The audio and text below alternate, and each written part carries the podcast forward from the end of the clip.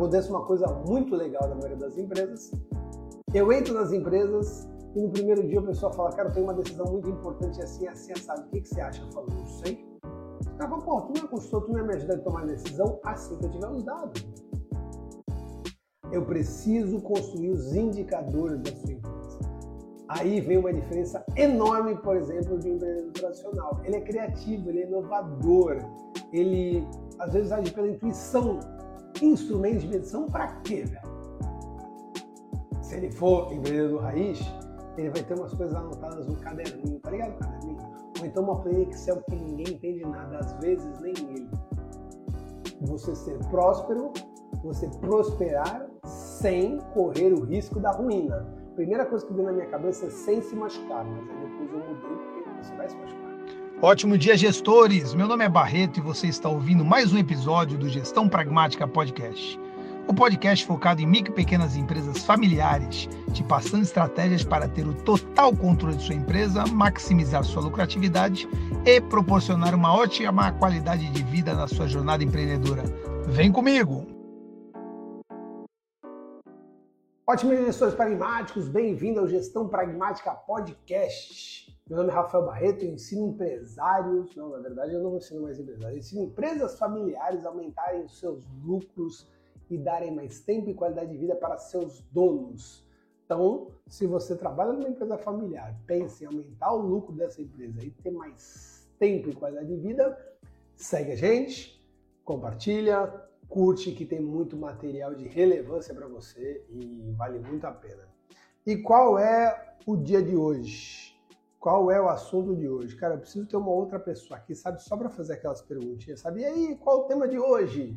que nem o Bruno Perini faz com a Malu Perini. Sabe qual o tema de hoje, boludinha? Eu não tenho ninguém, então eu sempre esqueço. O tema de hoje é a diferença entre um gestor pragmático e um empreendedor tradicional. Então a gente vai falar um pouquinho sobre é, como os empreendedores tradicionais começam a empreender e como gestor pragmático está envolvido aí nesse processo também.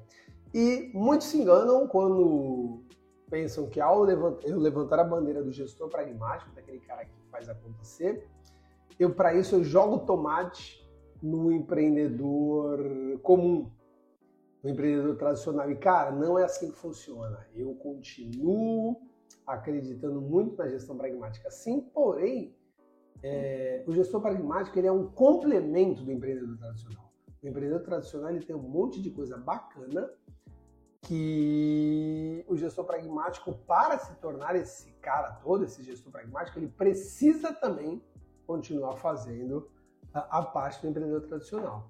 Então a gente vai falar bastante sobre isso daí, tá? Só pegar aqui que eu consegui puxar o negócio todo. Então, longe de mim reclamar aí dos empreendedores tradicionais, eu só vou trazer uh, um plus. Eu só vou trazer algo um pouquinho a mais para colocar no empreendedor tradicional. Porque o empreendedor tradicional tem várias qualidades, eu enumerei cinco hoje, várias qualidades que sem elas vai ser mais difícil empreender. Inclusive, esse foi o meu, meus, minhas grandes dificuldades. Se eu tenho, se um dos, na verdade se eu tenho não, um dos meus arrependimentos na vida é sim, me arrependi de bastante coisa que eu já fiz na minha vida. E se você não se arrependeu de nada que você fez na sua vida, irmão, deixa eu te explicar uma coisa. Primeiro tudo, deixa eu ligar isso aqui, que eu esqueci de ligar o YouTube para variar. Então, só fazendo aqui uma repaginação, o papo de hoje vai ser. Uh, olha só, eu tô totalmente doido hoje na parada aqui. Deixa eu voltar pro tema. Galera, que é o seguinte, agora eu tenho que fazer aqui pro Insta eu tenho que fazer pro YouTube. E aí eu sempre esqueço de ligar uma. Né? Sabe o que é isso? Que eu sou tiozão. Ontem eu fiz 44 anos. E aí eu me tornei o velho old school, sabe? Que fica um pouco longe de tecnologia. Esse é o BO. Então, vocês que estão comigo aí, me, me desculpem, deixa eu fazer um, um bate-papo aqui rapidinho. Dois minutos de introdução para o YouTube. Ótimo dia, gestores pragmáticos! Bem-vindo à Gestão Pragmática Podcast. E meu nome é Rafael Barreto e ensino empresas familiares a aumentarem os seus lucros, dando mais tempo e qualidade de vida para os seus donos. Então, Segue a gente aí, é muito importante. E hoje a gente está falando sobre a diferença entre gestor pragmático e empreendedor tradicional. Um dos meus maiores arrependimentos foi não ter empreendido antes. Eu deveria ter empreendido um pouquinho antes. Eu acho que eu comecei a empreender com 39 anos. E esse lance da gestão pragmática, galera, de, de, ser, de ser um cara gestor, analisar os números, etc e tal, eu não fiz isso de caso pensado. Isso foi acontecendo na minha vida, né? Então, eu, quando era supervisor de exportação marítima, entrei na, parte, entrei na parte de qualidade, comecei a conhecer um pouco do processo. Quando eu caí no Sebrae, comecei a entender que se você analisasse números, sua vida ficava muito mais fácil. E foi aí que eu, que eu corri. Então, ser um gestor, trabalhar com gestão, com administração, não foi uma decisão minha. Foi algo que aconteceu na minha vida. Já a ser empreendedor foi uma decisão minha tardia. Esse é o meu esses são os meus arrependimentos. Eu, hoje, eu incentivo os meus sobrinhos, eu tenho quatro sobrinhos, três deles já empreendem, Renan, Ricardo e Bruninha.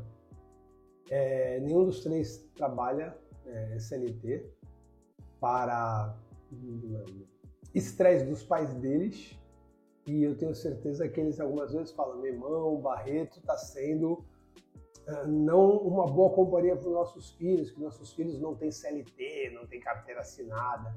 Inclusive, no início foi muito, muito complicado para a mãe de um deles. Hoje ela já está entendendo mais. Mas eu tenho certeza que pelo menos um pouquinho uh, na cabeça deles fui eu que coloquei essa para empreendedorismo. Tenho uma sobrinha que ainda está muito nova e meus filhos também. Se depender de Moá, se depender de mim, não vão ser colaboradores, vão ser empreendedores. Eu acho que sim, vão ser colaboradores no início, porque é um aprendizado animal. É um aprendizado animal. Então, para ganhar, para ganhar bagagem. Então, ser colaborador não no sentido de, de ganhar dinheiro como moeda de troca, e sim ganhar aprendizado como moeda de troca. É lógico que se ganhar um dinheirinho, melhor para eles eles cuidam da vida deles, né? Melhor para mim também que eu não tenho que ficar sustentando marmanjo. Então, esse foi uma parada que, que, que eu me arrependi. E o empreendedor tradicional, ele, cara, começa com, com as ferramentas que ele tem. E eu não comecei porque eu não tinha essas ferramentas. Eu conheci vários empreendedores tradicionais que tiveram muito sucesso. E o empreendedor tradicional raiz mesmo, às vezes ele não tem nem estudo. Às vezes ele não tem nem estudo e funciona. Barreto, então, e cara, eu, eu faço às vezes algumas, algumas coisas óbvias aqui, mas só para a gente entender. Ah, Barreto, então não precisa ter estudo? Não, precisar não precisa, porque tem muita gente que empreendeu sem estudo.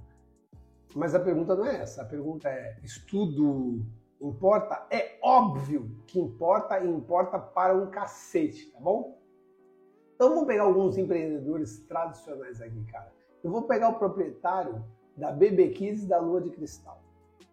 Cara, foi muito legal essa história porque ele era um açougueiro passou um tempo ele não aguentava mais acordar de madrugada para cortar carne, etc. E tal, ele montou com a sua esposa a primeira lojinha de roupa para bebê, chamada Lua de Cristal. E depois ele foi e montou uma loja grande chamada BB Kids. São as duas, as duas lojas que ele tem. Cara, ele trabalhou nessas lojas durante muitos anos e passou para os filhos deles. Os filhos deles me contrataram como consultor. Isso foi no ano 2018, se não me engano. O que, que é legal? legal que eu conversando com todos eles, o pai dele um dia virou e falou assim, cara, pô, legal esse trabalho que vocês fazem. Eu falei, como é que foi com o senhor? Ele falou, comigo foi eu mesmo, do zero. Não precisa de consultor, não precisa de tecnologia, não precisa de nada. Naquela hora ficou todo mundo meio assim, sabe? E ele não falou aquilo de, de narcisista, de, de, de, de nariz empinado, não, ele quis dizer que, cara, era o que eu tinha e eu fiz acontecer. A gente até brincou, né? Pô, o senhor foi empreendedor raiz, a gente está sendo empreendedor Nutella aqui. Cara, o empreendedor tradicional tem um pouco dessas raízes mesmo, né? Então, funcionou de uma forma maravilhosa e funciona até hoje. Hoje, muito bem sucedido, muito bem liderado pelos seus filhos, mas tudo começou com o casal fundador, né? Depois veio Santão Supermercado, depois, estou falando aqui dos clientes que eu lembrei, Santão Supermercados. Adivinha porque o nome era Santão? É, sim, torcedor fervoroso do Santos, montou o mercado lá no Marapé já existia o M Santana, então eram dois supermercados, onde o cara tinha até pouco estudo e conseguiu fazer um trabalho muito, muito legal. Então você percebe que existem empreendedores tradicionais que são os caras que simplesmente falam, meu irmão, eu entendo core business sim e vou embora. É, lembrando, gestor pragmático não é antagônico. O gestor pragmático ele não é contra o empreendedor tradicional. Ele é um complemento ao empreendedor tradicional e eu realmente acredito que hoje eu vou conseguir elucidar, sensibilizar para vocês é, por que, que é importante você ir para a gestão pragmática. Por que, que é importante de você participar das nossas metodologias? Por que, que é importante você se tornar um aluno pragmático? Porque você pega as características do empreendedor, traz para a tua vida e, se Deus te ajudar, você já vai ser um ótimo empreendedor. Mas para se tornar o completão, para se tornar um gestor pragmático, uh, eu vou poder te ajudar um pouquinho junto com essa parte de aulas, cursos, metodologias e assim vai. Bacana? Então vamos falar um pouquinho o que, que é o empreendedor tradicional, na minha opinião. Cara, o empreendedor tradicional, é, a gente já falou algumas vezes, né, que existe aquela forma de empreender por necessidade, que é eu preciso comer, então eu vou trabalhar por necessidade, e empreender por uh, oportunidade, que é, cara, vi uma oportunidade no mercado. É comum a gente falar que, pô, empreender por oportunidade é bem melhor, é, e é o correto, empreender por oportunidade é bem melhor, mas não quer dizer que quem empreende por necessidade não, não se dá bem. Aliás, é aquilo que a gente sempre fala, cara. Quando você não tem muita escolha, quando você não tem muito a perder, você toma várias decisões as quais tem que dar certo. Se você não tem escolha, você só tem uma escolha, você tem que fazer aquela dar certo. Se você não tem a perder, você é mais ousado.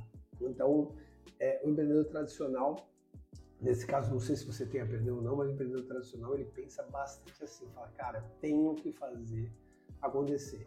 E a primeira coisa que o empreendedor tradicional tem é a visão criativa. Cara, o empreendedor tradicional ele pensa de maneira diferente dos outros e pensa como solucionar problemas, tá certo? Ele vai atrás de oportunidades únicas no mercado, então ele começa a pensar como entregar mais, melhor, mais eficiente, mais rápido aquele produto no mercado. O que, que é legal a gente entender do empreendedor tradicional, então, por exemplo? Cara, se você quer empreender, você precisa ter visão criativa ou colocar alguém para fazer esse trabalho de ser aí o visionário criativo na sua empresa. Mas eu trabalhei muito tempo com os caras de marketing, né? Eu trabalhei na faculdade de publicidade e propaganda e tudo. E por cultura, por comportamento, a criatividade e a gestão, às vezes, elas estão distantes uma da outra. Um profissional de marketing, vocês já viram uma agência de publicidade que tem uma mesa de sinuca no meio da sala, sabe aquelas coisas mais, mais malucas, mais, mais bagunçadas, etc e tal? Então, é, é isso que acontece com as empresas por aí. Elas, elas são criativas e por irem muito para a criatividade, elas deixam um pouquinho a disciplina. Pelo amor de Deus, não estou falando em momento algum que se você tiver uma mesa de sinuca, tiver um videogame, isso vai atrapalhar. Mas eu, por exemplo, que sou um cara apaixonado por videogame, eu precisei vender meu videogame, ele ficava aqui, já não tem mais videogame. Por quê? Porque eu sei que o videogame vai consumir meu tempo. Eu vou ver cada vez mais isso, eu vou querer jogar cada vez mais, eu vou dedicar tempo que era dos meus filhos, dos meus estudos, dos meus exercícios para o videogame. Eu já conheço, é tipo um vício, tá? é tipo um alcoólicos anônimos, então não preciso, não posso ter ele aqui. Visão criativa é animal, mas quando a pessoa pensa só na criatividade, só na visão criativa, ele pode deixar a gestão um pouquinho de lado. Então, gente, eu só estou falando isso porque em algum momento a gente vai entrar em gestão pragmático, você vai precisar entender um pouco disso. Então, de 0 a 10, começa a pensar aí, qual é a nota que você se dá para sua visão criativa? Eu vou te falar, a minha é baixa. Eu sou um cara pouco criativo. Eu sou um cara mais voltado para gestão. Então, eu vou usar inclusive as minhas notas para até conseguir hum, justificar, mas não explicar, a minha demora em empreender. Então, visão criativa é uma coisa baixa. Segundo que o empreendedor tradicional tem, eu tinha zero, falando, ai meu Deus do céu, eu era horrível nisso. Disposição para riscos. Tá, vou até ler um trecho aqui, porque como eu não sou bom em disposição para ricos, para ricos, disposição para riscos, na verdade eu não era bom, velho, porque se eu tô passando aí uns perrengues, correndo uns riscos animal, pensando em alta rentabilidade. Eu tô, tô, tô, tô começando a gostar dessa parada. Disposição para riscos. Estão dispostos a assumir riscos calculados e a enfrentar a incerteza em busca de recompensas maiores. Eles entendem que o empreendedorismo envolve riscos inerentes. Cara, primeiro de tudo, eu adoro essa frase de riscos calculados, né? Ah, o empreendedor corre riscos calculados. A primeira vez que eu vi essa frase estava dentro do Sebrae, no curso Empretec, que é um curso representado aqui no Brasil pelo Sebrae, mas é um curso da ONU. Inclusive a Sandra entrou agora, a Sandra Helena, ela fez o Empretec, o Aécio, o Aécio não, o Aécio fez o Empretec, o Natan fez o Empretec, vários dos nossos alunos fizeram Empretec, que é um curso da ONU, da Organização das Nações Unidas, onde ele fala das 10 características do comportamento empreendedor. Uma delas é essa, correr riscos calculados. Ou seja, você precisa correr isso sim, mas não é correr o risco da ruína. O que é correr o risco da ruína? É, se der errado, você está arruinado. Correr risco calculado é, se der ruim, você se machuca, mas não quebra. Se der bom, se der bom, irmão, deu para entender? Essa é a pegada. Então, o empreendedor tradicional, ele tem essa disposição para riscos. E foi aí que eu comecei a entender um pouquinho. Por quê? Porque eu vim da área de qualidade e a área da qualidade ela vai atrás de uma coisa chamada em busca do defeito zero. A gente busca não ter mais erros. Como é que eu vou empreender? Se o empreendedor ele fracassa, ele erra várias vezes. Pega um empreendedor de sucesso, ele fracassou, ele errou por diversas vezes. Então o que, que acontece? Quando eu fui perceber que os fracassos que fossem de riscos calculados, eles não eram algo que machucava, até machucava o empreendedor, mas não diminuía o empreendedor, muito pelo contrário, eram degraus numa escada evolutiva, eu comecei a me dispor mais a esse risco. Então, de 0 a 10, quando é que você dispõe para riscos?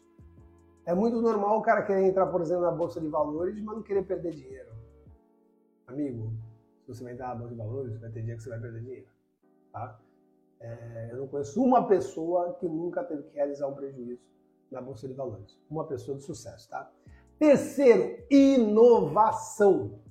Então, uh, os empreendedores tradicionais eles valorizam a inovação. E você que gosta do tema, você precisa jogar no Google uma, uma, assim, simples, manual de Oslo. Você vai encontrar o um manual mundial da inovação e esse manual ele é simplesinho, mas animal. Ele é libertador. Ele fala inovação de algumas formas bem legais. Primeiro de tudo, existe inovação radical e incremental. Qual a diferença da inovação radical para incremental?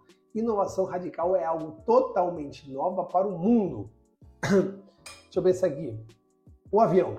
Santos Dumont inventou o avião inovação radical. Cara, que maluco, tá voando em cima de uma máquina. Inovação radical. Inovação incremental. Qualquer avião que veio depois do Santos Dumont. Então hoje, tu entra num avião maravilhoso, executivo, etc e tal. Tem avião supersônico, mas a inovação não é mais radical, porque a ruptura foi feita pelo Santos Dumont. Qualquer outro avião depois do Santos Dumont é inovação incremental. Não deixa de ser algo super importante para a gente, mas não é inovação radical. Eu não tenho a pretensão de criar nenhuma inovação radical mais, mas eu tenho a pretensão de criar inúmeras inovações incrementais. É mais fácil, é mais tranquilo. Segundo ponto importante para você entender sobre inovação. Inovação você pode fazer para o mundo, Steve Jobs, Bill Gates. Você pode fazer para a tua cidade, você pode fazer para o teu bairro, você pode fazer para a tua rua, até mesmo para a tua empresa. Então, de repente, vai lá um cara, inventa máquina de frango. Aqui eu gosto de chamar de máquina de frango a cambalhota, sabe? Aquele frango que fica rolando. O cara que inventou aquilo fez uma inovação radical, na verdade, nem inovação radical, porque assar o frango já todo mundo sabe, né? Uma inovação incremental, porque deixou ali ele automático. E beleza, o cara inventou. Aí trouxeram para o país, beleza. Aí, de repente, uma cidade lá no interior de Minas que não tem, você leva para a cidade. Acabou. Você inovou na tua cidade. Aí eu tenho um concorrente que já viu na cidade e vai lá e compra uma máquina de frango também. Cara, ele inovou para a empresa dele. Então, inovação é muito mais simples do que você imagina. Tem muita gente que fica pensando em complexidade e está cometendo um erro. Está cometendo um erro. É legal você inovar com complexidade? Eu vou te falar, eu não acho legal. Mas é válido, é óbvio que é válido. Agora, enquanto você está muito pensando em algo muito complexo, alguém está lá resolvendo o problema com algo muito mais simples. Vamos usar uma historinha clichê aqui? Vamos usar uma parábola bem clichê? Uh, a NASA estava, né, os, os, astronautas estavam no espaço, etc e tal, estavam vendo uma coisa muito legal e precisavam fazer anotações. E o que eles perceberam? Eles perceberam que a caneta que eles levaram não funcionava. Não sei se vocês sabem, mas a caneta simplesmente é uma tinta líquida que ela roda numa esfera de metal. Então, quando a tinta líquida passa pela esfera de metal e ela vem para o outro lado, ela discorre no papel, a secagem é instantânea e aí você tem a escrita. Se você está em gravidade zero, o que, que acontece? A tinta fica meio flutuando, ela não funciona. E aí os engenheiros da NASA projetaram uma caneta espacial que começou, primeiro que gastou os tubos, custou uma grana para fazer isso, tá? E segundo, ah que legal, eu tô sem áudio hoje. Não funcionou o YouTube, galera. Tudo aquilo que eu fiz não funcionou. E segundo, que uh, levou muito tempo. Assim que estava pronta, o que, que eles fizeram? Eles simplesmente tentaram vender para os russos. Só que os russos usavam o lápis. Não precisaram investir nada, não precisaram colocar engenheiro na parada, não precisaram gastar grana, porque o lápis funciona em qualquer lugar. Que é simplesmente uma grafite. Frasezinha clichê feita, historinha clichê feita, isso daí é uma inovação simples. Usar um lápis, que é um objeto super simples, no espaço, é inovador. Beleza? Quarto, persuasão e liderança. Persuasão e liderança, muitas vezes os empreendedores tradicionais, eles precisam persuadir investidores, precisam persuadir colaboradores, todas as partes interessadas. E vamos combinar? Um ótimo empreendedor, ele sabe fazer seu trabalho, né? Um ótimo empreendedor, ele, ele, ele sabe persuadir e liderar sua equipe. E cinco, mentalidade de crescimento. Dentro do empreendedorismo, a gente fala muito que quem não cresce, perece. Ai, Barreto, eu não quero crescer, eu estou bem velho. Não dá, não funciona muito esse negócio. Por quê? Porque você precisa ter uma constância de crescimento, nem que seja um, para você continuar evoluindo com o mercado, com a inflação, e segundo, para você não abrir tantos espaço assim para concorrentes. Então você precisa continuar crescendo. Você precisa ir em busca de novas oportunidades, de, novo, de, de ser mais eficiente, assim vai. Esses são cinco passos para você ser um empreendedor tradicional. E galera, o que, que eu vou falar? Pare de pensar em mentalidade de crescimento, não seja persuasivo, para de pensar em inovação, não tenha disposição para para riscos. É, esqueça a visão criativa, não são cinco características, cinco qualidades que o empreendedor tradicional tem e você precisa correr atrás. Você precisa ter esses pontos. E eu pedi para você colocar 0 a 10 nesses aqui. Né? Se você deu nota 9 para cima em todos eles, você está se achando muito, não está não? Então, galera, diferente do que muita gente fala por aí, que você precisa é, é, evidenciar, fica cada vez mais forte nos seus pontos fortes e, e não ligar tanto para os pontos fracos, eu penso ao contrário. Eu penso nisso como um boletim. Você tem que passar de ano em todas. Lógico, um ou outro você vai tirar 10, o outro você tem que passar de ano. Então eu sou muito a favor de melhorar meus pontos fracos. O que as pessoas não entendem quando, quando alguns mentores falam, olha, esquece os pontos fracos e fortalece seus pontos fortes. Por exemplo, sua comunicação é boa, deixa ela cada vez mais forte e deixa, por exemplo, o teu financeiro que você não é muito bom para outra pessoa. Espera aí, ele não está falando para você abandonar o financeiro, ele está falando para você fortificar o teu ponto fraco sim, com uma outra pessoa que manja mais. Mas você precisa ter um certo conhecimento. Então, por exemplo, eu não sou um cara bom de documentação. Eu não gosto de preparar documentos, procedimento operacional padrão, manuais, eu não gosto. Ah, então eu simplesmente abandono? Não. Eu tenho o Michel, que, cara, é uma ignorância na sua documentação. Então pronto. Cara, restaurante, quando a gente fala de gestão para alimentação do lar, restaurante. Cara, eu frito um ovo male male, mano. Só que eu tenho Miqueias, eu tenho Michel, eu tenho Arnaldo. Arnaldo e Michel são chefes de cozinha. O Miqueias trabalhou 10 anos no Habib's. Então, de uma forma ou de outra, eu fortaleci esses meus pontos fracos. Não com a minha pessoa, e sim com uma outra. Então, você precisa, sim, estar tá com uma notinha aí, acima de 7 em todos eles, mas seja sincero, porque provavelmente pode ser que um caso ou outro você não esteja com uma nota acima de 7, trabalhe para isso. Exposição para riscos, por muito tempo a minha nota foi zero, irmão. Zero. Hoje, hoje eu bato 7. Hoje eu bato 7. Uh, visão criativa, inovação são dois pontos que eu sempre preciso trabalhar para passar no exame ali, sabe? Na DP.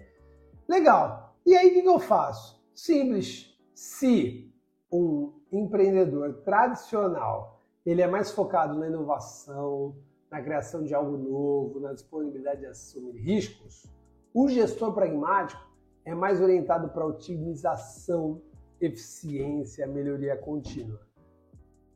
Quem já me conhece sabe a história do empresário na montanha. Ó, agora vamos filosofar. Tô eu. Não, eu não, porque eu não posso mais falar assim, né? Vamos pensar, tem um gestor, um gerente que está no chão ali, na base do Everest. E tem um empreendedor tradicional, um empreendedor ousado. Ele vira para o gestor e fala: Vamos subir!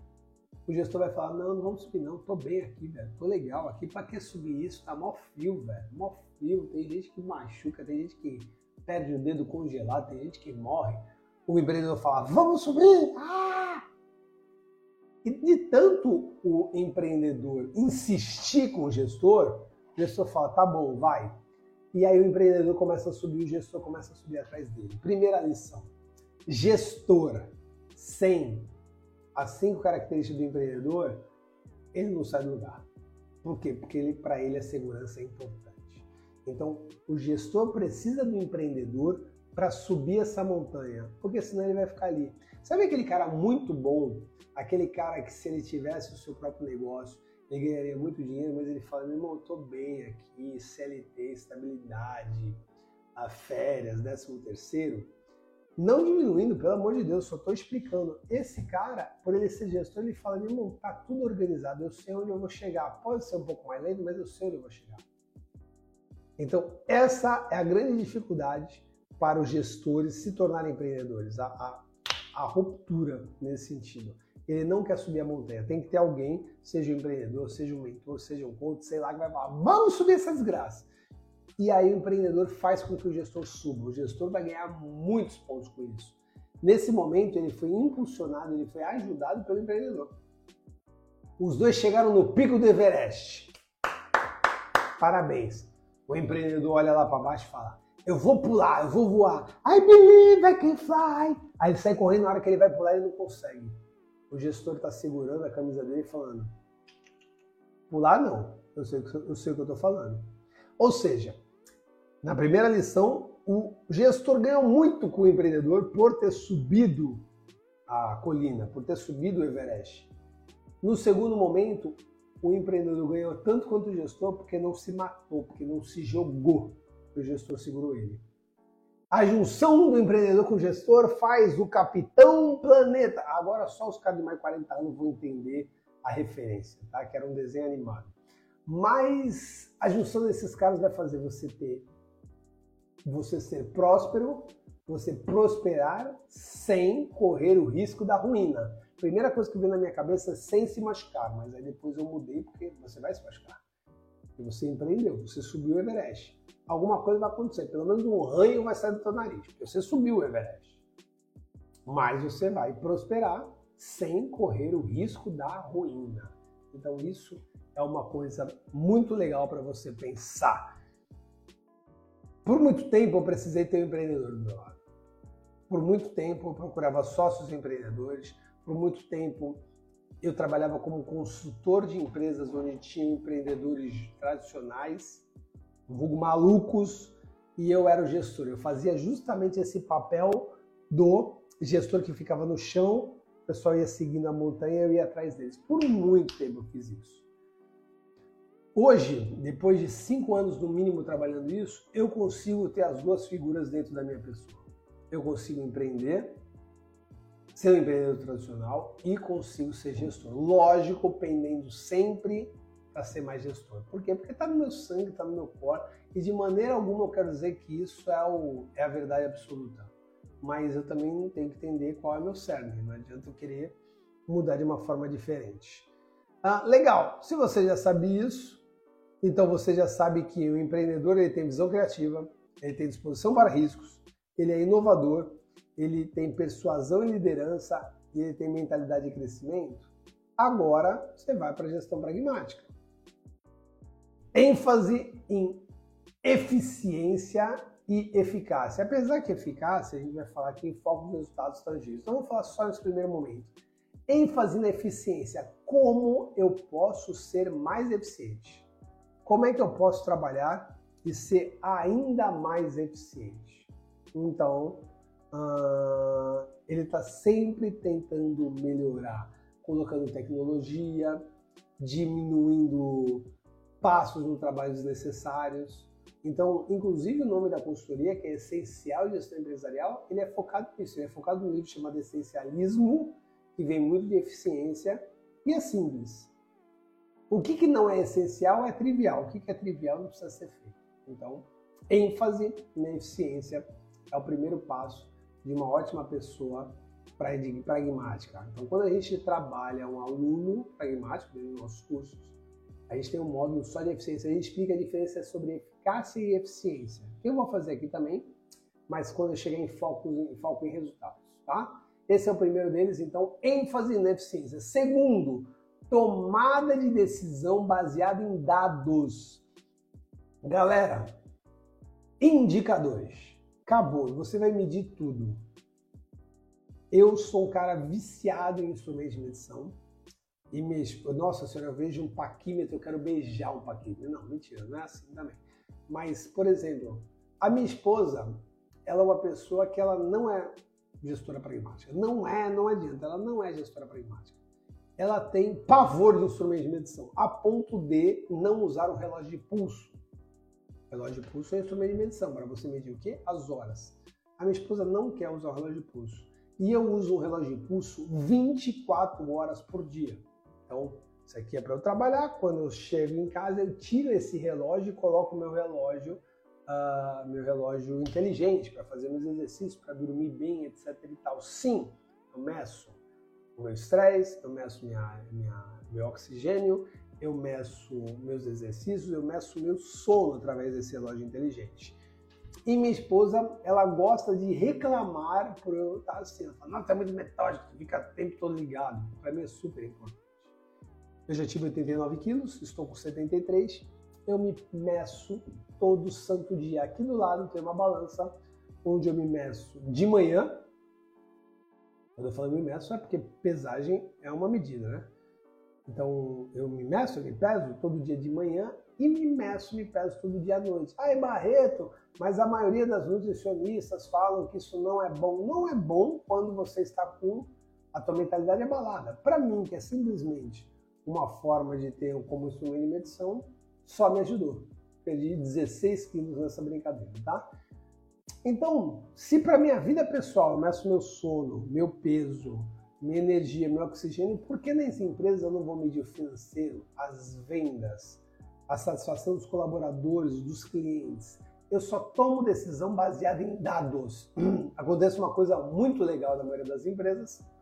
Eu entro nas empresas e no primeiro dia o pessoal fala, cara, eu tenho uma decisão muito importante assim, assim, assado. O que, que você acha? Eu falo, não sei. Os caras falam, pô, tu não é consultor, tu não é me ajudar a tomar decisão assim que eu tiver os dados. Eu preciso construir os indicadores da sua empresa. Aí vem uma diferença enorme, por exemplo, de um empreendedor tradicional. Ele é criativo, ele é inovador, ele às vezes age pela intuição. Instrumentos de medição para quê, velho? Se ele for empreendedor raiz, ele vai ter umas coisas anotadas no caderninho, tá ligado? Caderninho? Ou então uma planilha Excel que ninguém entende nada, às vezes nem ele. Então, você precisa construir os seus dados para tomar decisão baseada em dados. Terceiro, foco em resultados tangíveis. Você consegue provar os resultados. Fluxo de caixa, consegue mostrar a lucratividade, a rentabilidade. E se, se você não estiver entendendo esses palavrões, está na hora de você me seguir mais, está na hora de você se cadastrar para o meu curso Metodologia Gestão Pragmática, que tudo você vai aprender e é simples, é rápido e você vai ganhar dinheiro com isso. Então, você precisa ter lucratividade e rentabilidade, você tem que saber o quanto é que está seu caixa, velho. Simples. Junta todos os saldos da conta, de todas as contas. Quanto é que você tem hoje? Ah, eu tenho 8 mil reais, beleza. Quanto é que você deveria ter de capital de giro? Ah, eu deveria ter 100 mil, beleza. A gente vai ter que trabalhar para sair o teu caixa de 8 para 100 mil. A tua empresa vai ser outra. A tua empresa vai ser outra. Então você precisa focar em resultados tangíveis, trazer resultado para a tua empresa. O que, que nós da metodologia de gestão pragmática praticamos? A gente ensina empresas familiares a aumentarem seus lucros. Então qual é um dos resultados tangíveis? Você está lucrando mais? Tá, beleza, entreguei o primeiro resultado. Segundo, dou mais tempo para seus donos, os donos das empresas. O cara tá conseguindo trabalhar menos? cara está conseguindo ficar com a família dele, o cara está conseguindo viajar, o cara está conseguindo folgar, beleza, tangível, o cara tem que me provar isso. Sim, peguei a segunda promessa. Terceira, qualidade de vida. Como é que está a cabeça dele? Ele está feliz? Ele está menos estressado? Ele está atingindo seus sonhos? Ele está vivendo com a sua família bem? Terceiro resultado positivo, tá? tangível, velho. Ai, como é que você tá? Ah, eu tô ótimo. Não, não é assim. Questionário, a pessoa vai me responder, a gente vai dar uma olhada como é que tá a cabeça dele, gente vai conversar com a família dele, e aí sim a gente fala que é resultado tangível. Cara, eu aprendi há pouco tempo também, menos de 10 anos, que você vai escolher um caminho a seguir. Você vai viver a sua vida, inclusive isso está no livro Jeito Harvard de Ser Feliz, tá? você pode seguir por dois caminhos à procura da felicidade. Uma, felicidade por evolução. Você quer crescer na empresa, você quer ter mais dinheiro, você quer estudar mais. Ou a felicidade por prazer. Você quer descansar mais, curtir alguns prazeres. Qual é o grande problema? É quando você começa a ser excêntrico em um dos prazeres. É aquela pessoa que ganha dinheiro e quer ganhar sempre mais, e mais, e mais, e guardar dinheiro, e quer crescer, e para crescer tem que derrubar o outro, não interessa. E tem aquela pessoa também que quer viver de prazer em prazer. Aí a pessoa começa, inclusive, a pecar muito. Pecar muito com, com ele mesmo. Começa a usar droga, começa a se meter em luxúrias. Por quê? Porque nada aquilo satisfaz. A grande sacada é a pessoa que vai na felicidade por evolução, para ela ficar mais feliz, ela tem que experimentar um pouco do prazer. E aquela pessoa que é, é ela, ela é apaixonada pela felicidade por prazer, ela para ficar ainda mais feliz, ela tem que experimentar um pouco a felicidade da evolução da prosperidade. Eu descobri que se eu seguir indo atrás de foco em resultados tangíveis e não só da minha empresa, não só pensando em dinheiro, mas na minha vida, eu sou uma pessoa mais feliz. Então, por exemplo, há pouco tempo atrás, há quatro anos atrás, eu não sabia quanto tempo teria por dia com meus filhos. Por quê? Porque eu trabalhava até as 11 da noite nas faculdades. Então, sair das faculdades me trouxe um resultado maravilhoso de tempo eu todo santo dia estou com meus filhos. Meus filhos dormem cedo, meus filhos dormem no máximo até 8 horas da noite. Eu tenho que chegar em casa no mínimo até as 7. Ontem, graças a Deus, eu cheguei às 5 e meia. Para mim, isso tem tudo a ver com o foco e resultado tangível. Lembra? aumentar o lucro da empresa familiar, dando mais tempo e qualidade de vida para os seus donos, a minha empresa é lucrativa. Eu consegui chegar às 5 e meia da tarde, meus filhos foram dormir acho que 8 horas, eu consegui ficar com eles aí um tempo bem legal e eles me trazem muita alegria, muita harmonia para o meu coração. Quarto, melhoria contínua. Então, tem até um pouco a ver com ênfase na eficiência. Um gestor pragmático, ele sempre está pensando em melhorar. Eu aprendi isso com o Joel J. O Joel J falava assim, Barretão, vem, eu vou te ensinar tudo. Daqui a 15 dias, quando você voltar e falar, Joel, estou mais perto de você porque eu aprendi tudo isso, você me ensinou e eu estou fazendo, eu vou te mostrar o que, que se chama abismo. O que, que é abismo? Ele falou, daqui a 15 dias a gente conversa. Quando eu voltar, falar, oh, pratiquei tudo, tá muito legal. Estou perto de você. Joel, cadê você? Ele estava do outro lado um abismo. Ele já tinha aprendido muito mais, ele já tinha produzido muito mais ele estava do outro lado. É impossível pegar Joel J. Porque o maluco é talentoso, trabalhador e ele produz muito mais que a maioria das pessoas na média. Então eu estou fazendo a minha live aqui. Estou terminando minha live agora 8 e 4, 8 e 10 eu estou terminando minha live. O Joel fez a live dele 5 horas da manhã, correu uma maratona, fez mais um filho, uh, ganhou dinheiro, ajudou as crianças na Indonésia e namorou a Lalas, a esposa dele. Eu estou terminando minha live agora. Como é que eu vou alcançar esse cara? É o tal do abismo. Melhoria contínua sempre. Agora, se você tiver ênfase na eficiência, tomada de decisão baseada em dados, foco em resultados tangíveis e melhoria contínua, são os quatro coisas que se tornam gestor pragmático com aqueles cinco do empreendedor tradicional. Aí a visão criativa, exposição para riscos, inovação, persuasão e liderança e mentalidade de crescimento. Como algo a mais para você estudar, procura as 10 características do comportamento empreendedor da ONU. Você vai entender que você precisa estar bem nas 10 características lá. E aí vai funcionar cada vez mais. Tudo bem, pessoal? Gostaria de agradecer vocês pelo dia de hoje. A gente está fazendo o possível para ter lives agora, terças e quintas, das 7h30 até 8h30 no máximo da manhã, tá bom?